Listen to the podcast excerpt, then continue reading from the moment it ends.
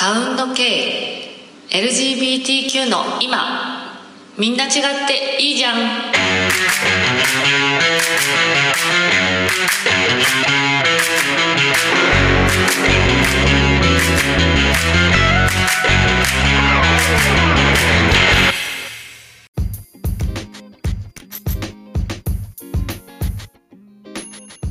皆さんこんにちは。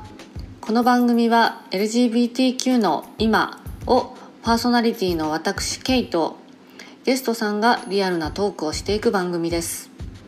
仕事や趣味などの普段の生活のお話から今感じてることや思いまた自分の人生をより楽しく幸せに生きるための生活や遊びの工夫自分の癒し方人間関係で大事にしていることなどフィーリングと行き当たりばったりでお話をしていきます。えさて巷でよく聞かれている LGBTQ というワードですが番組のサブタイトルにもなっているので知らない方のために説明をします。L はレズビアン G はゲイ B はバイセクシャル T はトランスジェンダーの頭の文字を取っている総称です。そして Q はクエスチョニングクイアの頭文字になります。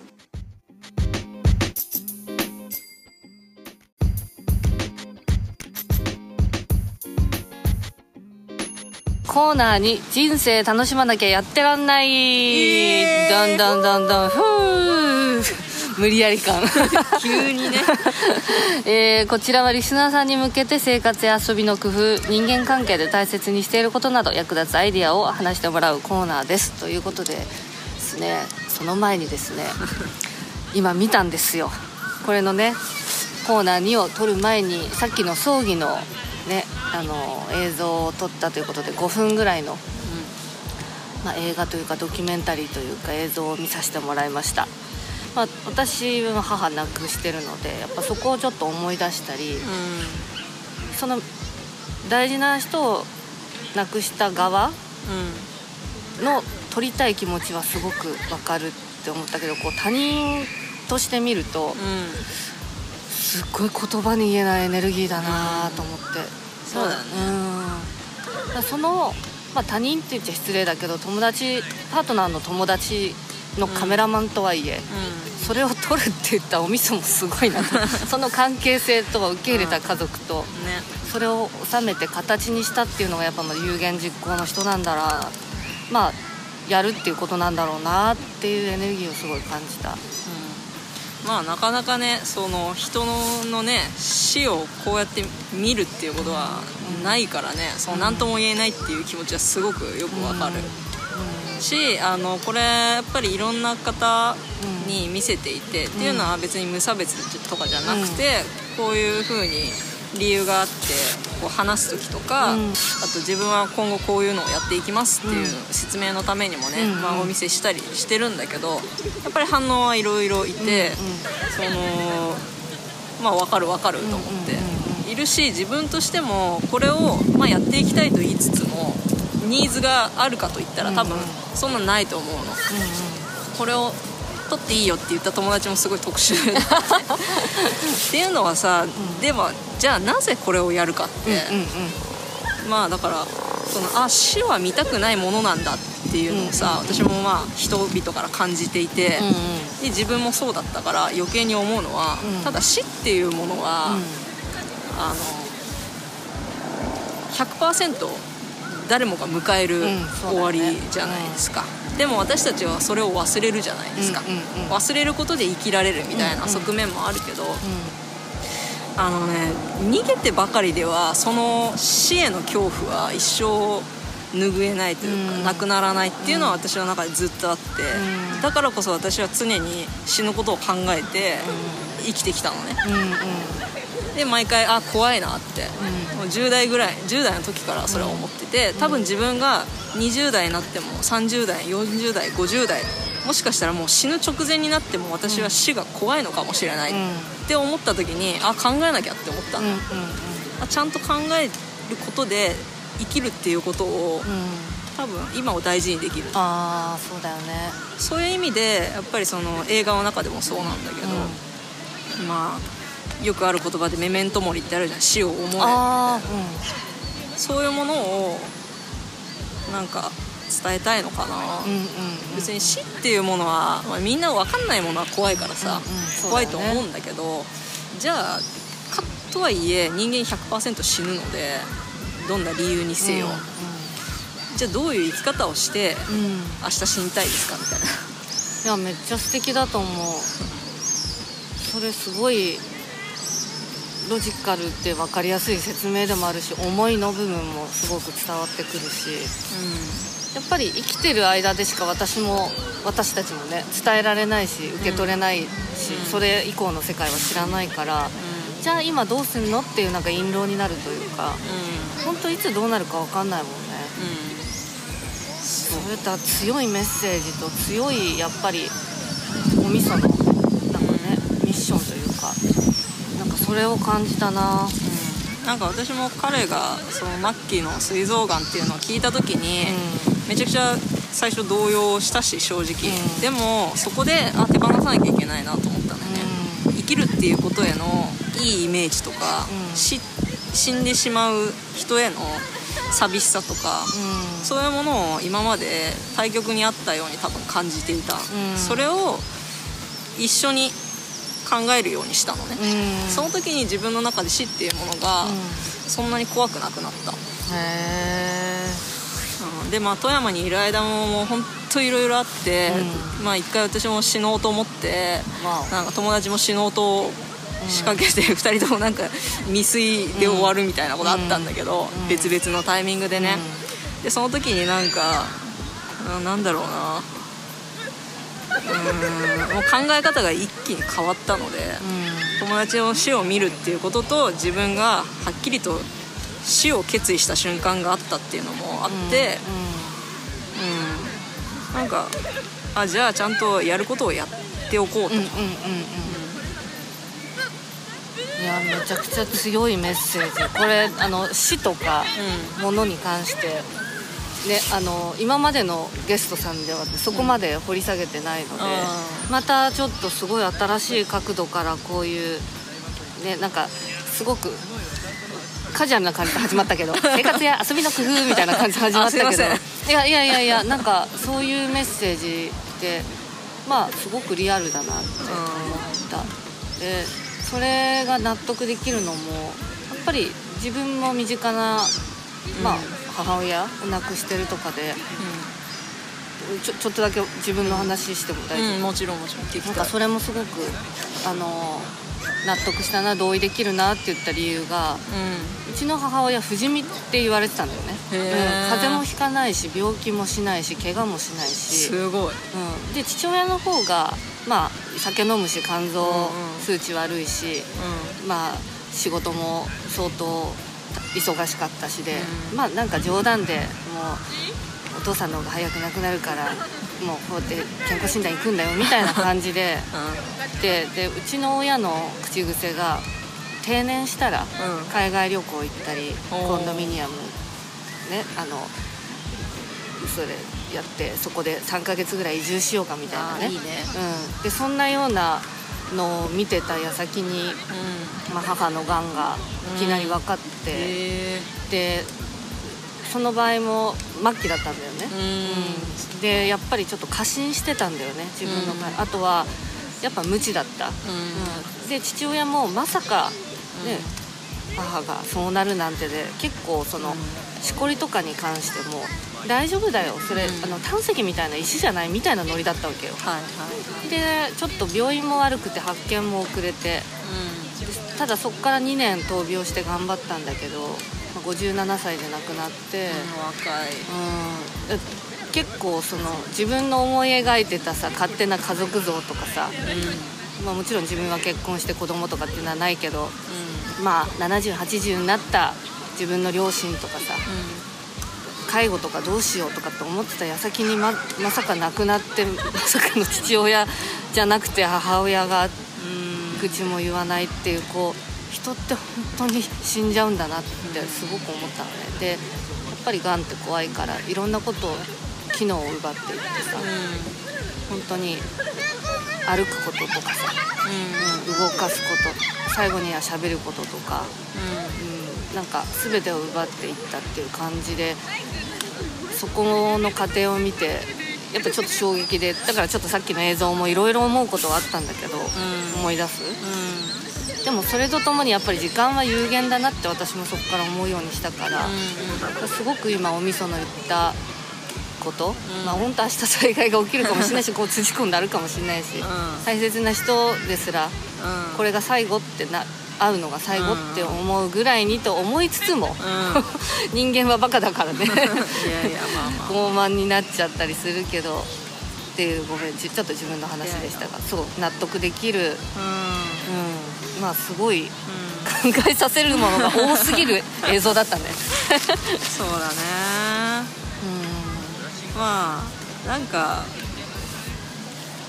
そうね。私もはっきりとこう死に向き合ったのはこれが初めてなのん。で、だけどやっぱパートナーをなくすっていう、んその計り知れなさうんうんうん。うんがすごいなって。だから恐ろしいよね。私もこれをこの映像をまあ何回も編集して何回も見ながら、なんか自分だったらどうなるかを常に考え続けてる、まあ、答えはないけど、うん。やっぱそういうのをちゃんと頭に入れておくそうだね。とねなんかパニックとかにならずうんうんうんうん。に生きれるかな、そうだね。ちなみにちょっとさっき聞かなかったんだけど、おみそは今パートナーはいないですね。あただねこれも自分の中ですごい変化があって、あうんうんうんなんだろうな。私はその友達をものすごく愛してるなっていうことに最近特に気がへついて。でこの愛は、ううーん他の人にも感じるし、んうんなんだろうね。その人はさ愛にさ、うん。友愛とかうん。家族愛とか親愛とかいろんな名前をつけるじゃない、私にとってそれがなんかあ一個だったんだなみたいな、うんうんうんで、まあ、彼の死に対した時もそうだったんだけど、うん。その肉体への執着っていうのがうん。ものすごくあったなって感じていて、それは何かっていうと例えば好きな人とは一緒にいたいとかさ、でそれも全て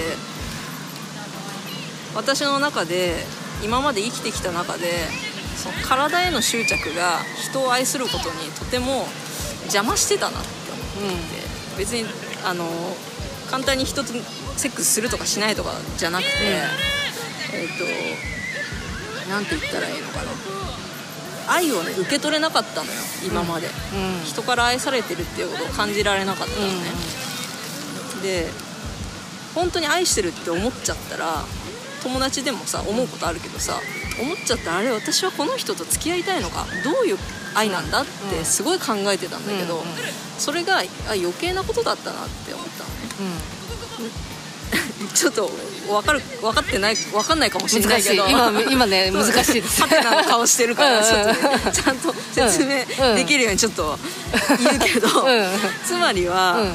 これはでも友達の影響なんだけど、別にセックスしてもしなくてもいいって思うのよ、うんうん友達に対しても、大好きな人には、でもしなくても満足でいられる関係ってうんものすごく愛だなって思う。あ私はそれを友達に対してすごい思うし、うんうんうんうん。あと今すごい仲いい人がいて、その人に対してもすごく思う、うん。その人はまあ結婚してるし、あうんうん。してる人だけど、うん。私はすごく愛していて、うん。で会うたびにそれを最近伝えていてへでいい友達だし、うん。でもそれってもう自分の中では多分友達超えてんの、ーそうだね難しいなその境地。なんかだから別に一緒にいなくても不安にならないしあー。やきもち焼かないしうんうんうんうん。相手にパートナーがいようとね、うんうんただ自分は愛されてるなってすごい感じられるからなんかえ一個自分の今まで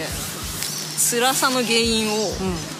超えたなってあ今まですごい人に嫉妬したりとかさあまあしてたするよ。するよ。まあするよね。うん。へえなんか。その境地は面白いね。興味深い。うん。うん。だからその根源はやっぱりそのこれは何の好きなんだろうっていう、なんか自分の中でカテゴライズ分けをしてたのがうんうんうん。ハードルだったなと。うんうん。だから別に好きなら好きでいいじゃん。そこになんか言ったらさだから煩悩よ。うんうんうん。だから友達とね富山で一緒に暮らしてた時も、なんだろうな。まあ前から好きっていうのはあるんだけど、うん。でも友達としての好き、なんだけどすごく人としてやっぱ魅力的だから大好きだし、うん。愛してるなって思うんだけど、そこに私はこの人とうんじゃあ付き合いたいんだろうかどうなんだろうかって考えるとさすんごいややこしくなるの。いやそういうわけじゃない。でも大好き。何この好きみたいな。っていう期間があって、うん。で最近やっとなんかあ別にそれはそれか。みたいな、ああそうだよね。うん。でさでもさセックスして気持ちよかったら別にいいけど、気持ちよくなかったらさ、うん。それ意味ないじゃん、うんって考えた時に別にそこ大事じゃなくねってうんうん思ってなんかあ別にあセックスにすごい自分は多分執着してたんだなみたいな、ですごい気づいた。そのお味噌の境地はね ちょっと私はまだ難しいけどでも友達に対するとかなんかその感じはすごくわかるかな、ううん。うんうんうんえー、でも面白い。んだから、ん。あそう一概にさなんか相手が既婚者だから好きになっちゃいけませんとかもうんうんうん。ないと思うの、んそうだね、うん。うん。一概に言えないよねっていう、うん。そこはすごい理解できる。そうそうそう。だって社会が作ったルールだしね、ううん、離婚とかさ、うん。バツ2とかさ、ん。男と男女と女とかさ、う言ってみればねこの社会が人間が作ったルールで、ね、マジョリティが作ったルールだから。んそうそうそう、うん。なんか常識っていうものになかなかとらわれちゃうけど、うんうんうんうん。やっぱそこで説明のつかないものっていうのがあって、うんうんうんでカテゴライズ分けをすればするほどそこから外れていく人が出てくるわけで、だからそもそもそこ自体を考えるのをやめたってうん。うん。やめたで終わりにしましょう。うん。うん。今でいいと思うでちなみにそんなさ結構本当に思慮深いお味噌がうん。なんかその仕事とかやりたいこと以外でハマってることとかあるの、ハマってることえっ、と常に最近やってるのは、うん。まあまあ英語の勉強とああやっぱすごいね、新たに新たにというかできるのにさらにやってんだね、いやどうなんだろうね。その多分自分に対してのハードルがあげるね。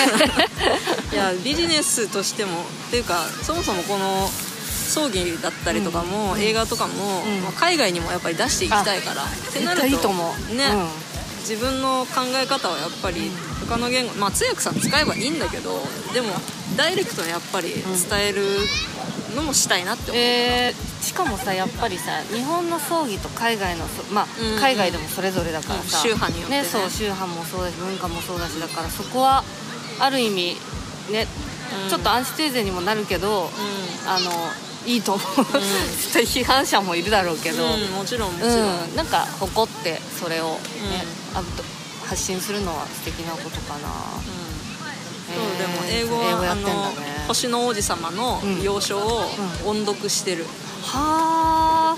いいねそれ。でも逆に難しい。星の王子さん私もすごい好きなんだけど、うんうん。あれって逆になんか初歩的な英語なのかもう読解しないと難しい表現なのかどっちなの？えっ、とね役者にもよるんだけど、うんその要は元はフランス語でしょ？それを英語に訳してあるじゃん、うんうんうん。でいくつかバージョンがあると思うんだけど、えー、と他のも読んでみて思ったのは、バージョンによって言い回しが簡略化されてる本もあるから場合によるけど基本的にはね多分えっ、とそうだな私のレベルって TOEIC で言うと,、えー、と最後に受けたの大学生の時なんだけど、うん750とか、だいぶ700半ばぐらい。高いですよ。や多分それでも、ん。えっ、とペラペラ喋れないのよ。日常会話たどたどしいぐらいなのよ単語が出てこない。750で。マジで？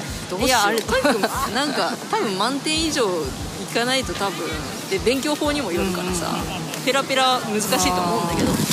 ででもまあ一応大学でも文法とかを学んできたから、基礎の文法力はあって、うんうん読んでて読んでてもこれなんだろうなっていうのはあるから割と難しめかもしれないあそっか。じゃあ私はいいや。あのただあのそうね文法に気づけるかどうかを測ったらいいと思う。そういうので。その私も読みながらこれは何か1個のセンテンスずつ読み解きながら読んでるのね。で日本語に自分で声に出して訳しながら読んでるんだけどその文法の違和感あこれは熟語だとか、これはこの文法のやり方だみたいな。気づく練習になるから。レベル的にはまあまあまあ高いのかもしれないけどうんでもそこからかなり学べることが多いのであと内容がとにかくいいじゃん。そうだよね。星の王子様そうだよね。やってて楽しいもんねそれね、うん、ああと日本語訳があるからさ、うんうん。照らし合わせそってかそっかそうそうそう。えそれ素敵な英語英語勉強法だね。中級上級の方はねぜひね星の王子様そう、ね、やってみてください、本があるからなんか英語で読むみたいなうんうんうん。星の王子様、それがおすすめかな。へえありがとう、あとはなんかあるなんかリスナーさんに向けてのメッセージみたいな。そうですね。まあでも考えること大事だなってすごい思う、うんうん私は常になんか、あそうだな。やっぱメンタルに来ちゃった時にうん。どう考えるかが大事だと思うので、うん。例えば怒った時には、う一体自分がその何に怒ったのかを考える、そうやって感情を分解してあげると、あの単純に怒りに振り回されないし、うん。あと混乱しちゃう時は一体何が分からなくて、うん。じゃあ何なら分かるのかっていうのを自分と対話してあげるとうん。いいと思うので、ん。そうやって精神を落ち着けて、皆さんあの自由に生きましょう。あ 行きましょう自由に。へえありがとう。まあそんなこんなで結構ねいろいろお話聞いてまだまだ足りないところですがそろそろ、ね、ちょっとお締めていきたいと思うんですけど。喋りすぎたね。いやいやいやこれは二部制ですね。えどうだった？サウンド系えーちょっと出てもらって、いやサウンド系私めっちゃ聞いてきたよ。いやもう本当に全部聞いてきた。本当にありがとう。聞いてきたけどなんかいいよね。こうやってさ、掘り下げてくれるから K が、なんか自分でも発見があるし、ああそれすごい嬉しい、うん、でさ友達多いじゃんなんかねね。別にあの多くしようと思ってないんだけど まあ素敵な友達がねうん。素敵な友達を呼ぶから、うん。いやだからんいいよね、こういうコンテンツで多分掘り下げ、ここまで掘り下げ系のコンテンツってそんなにないんじゃないかなって、おし。これはいいと思う。素い敵やーありがとう。いや私もさなんかやっぱり普段ただね飲むとか遊ぶとか、まあ、例えばねなんか一緒にうんうん創作するってなってもここまで人のこと友達であっても聞かないじゃない、うん。聞けないし。そうだね。だからこういう場があるって逆にお互いを知れるし、うん。やっぱ人としての魅力が増すから、うん。さらに好きになるし、うん。その話によってやっぱすごく自分も学びになるし、うん。これ誰かもし、ね、似たような悩みとか、ああそうだね。ね、そういう人に気づけたらなっていうので、うん。まあ、これやれてるからめちゃくちゃありがたい。いやー。時間作ってくれて。いやいやこちらこそ。いやだから聞いてる中でさ本当にティーンエイジャーの人とかは特にさ、うん。周りにさこういうロールモデルになりそうな大人ってあんまいないと思うから、まあそそうだね。会えないよねなかなかね、うんその自分のいる社会にとらわれちゃうからさ、うんうんうんうん。そのためにもすごいいいよね。いやーそうだね。いや本当にねちょっとあのーそうですねっていうので、うん。こんなお味噌もねまたあ。発信のものをねあなんかやるとのことでなんか告知あったらお願いします、えっ、とまあその「ムガジン」といううんうん。ウェブマガジンがあって、でそれを、まあ、編集長をやってるのが実はその私のめちゃくちゃ愛してる。友達友達。よ みんなこれ聞いてそっち行ったらこれ愛してる友達か。って何なんだろうこれ。嫌なんだけどそれ。それで。あの友達が、まあ、堀田美和という人がうんうん。立ち上げてやってまして、でまあそのパートナーを亡くした経緯とかも全部そこに書いてあるし、へもうね本当開けすきなんですよ、うんうんうん。びっくりするぐらいあの扉開けっぱなしの人なので 読な。むと面白いと思う。でそこで、うんまあ、堀田美和はじゃあ何なのかというのを私は掘り下げようと思って、ああいいねいいね。で私がまあお味噌という名前でそこで活動してるので,、うんうんで味噌徳ラジオというのをやりああます面白い。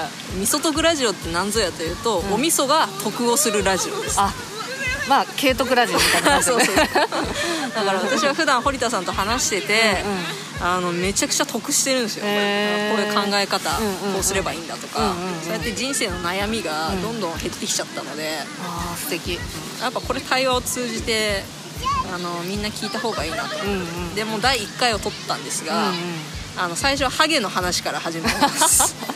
どんなこんなやっていうね。ね。まあちょっと、そうですね。センシティブな内容になってますので ハゲに何かしらのトラウマがある方ははい。ちょっと気をつけて聞いていただいて。ただそういうトラウマからを手放す方法をもう喋っているのでそこはお任せください。あー楽しみです。これねあのぜひ URL あのあつけときますので。無我人の、はい。無我人無我人 .info っていうのでうんうん。調べるとうん。出るので,、でうん。そこにアップしていくし、うん。ツイッターとかもあるんでぜひ、はいじゃあもうぜひね ちょっと終わりの音楽みたいなの流れてきたんで終わりですね。はい。ありがとう、なんか新宿すげえな。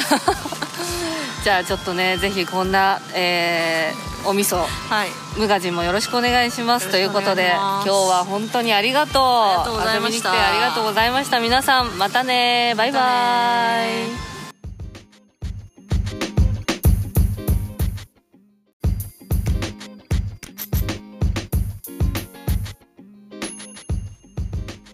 サウンド K 以上それぞれの人生が奏でる音をお聞きいただき少しでもあなたにとって癒しや笑い勇気になってくれることを願っています。また LGBTQ はマイノリティの中の一つのグループですがダイバーシティを意識するきっかけになってもらえれば嬉しいです。みんな違っていいじゃん。多様な人々が違いを認め合い互いを尊重し生き生き生きれる人たちが増えていくことを願っています。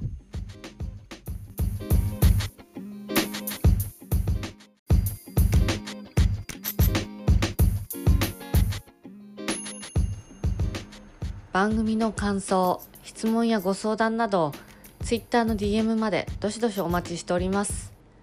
次回は誰がゲストに来てくれるのでしょうか。どうぞお楽しみに。それではバイバイ。